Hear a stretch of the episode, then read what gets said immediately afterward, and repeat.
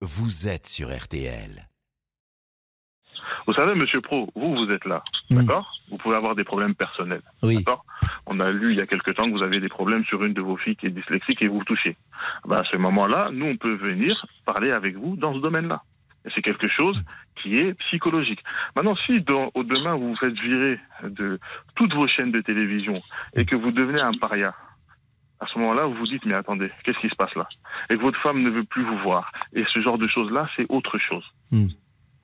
J'entends bien, mais je moment-là suis pas sûr que je me tournerai vers un marabout, mais, mais peut-être euh, je ne suis pas dans cet état-là non plus.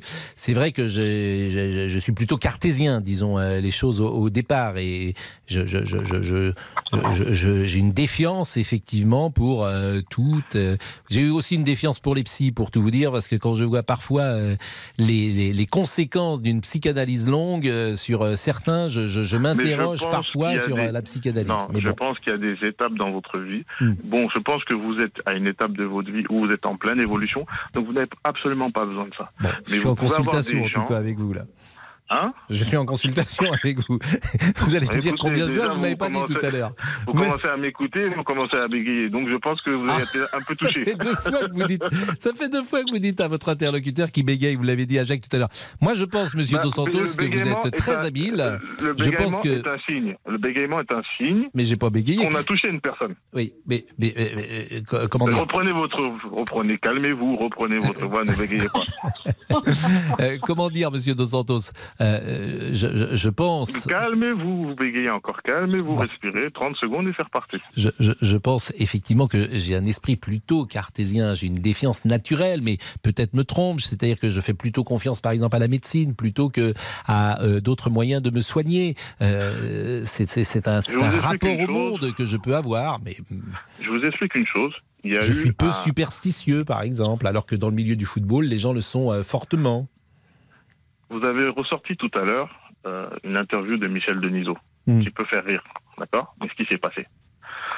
Il lui a donné les faits. Je pense que Michel Denisot est quelqu'un de sérieux. Mais bien sûr, mais, vous avez parfaitement raison.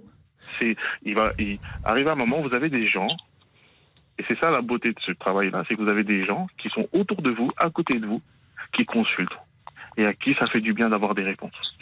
Mais, mais j'entends, et le président de la République euh, recevait euh, Elisabeth Tessier, qui était une voyante. Donc, euh, euh, ce n'est pas lié ni à l'intelligence, manifestement, ni à la culture. Ça touche tous les milieux, euh, ça touche euh, toutes les, les- les- les personnes.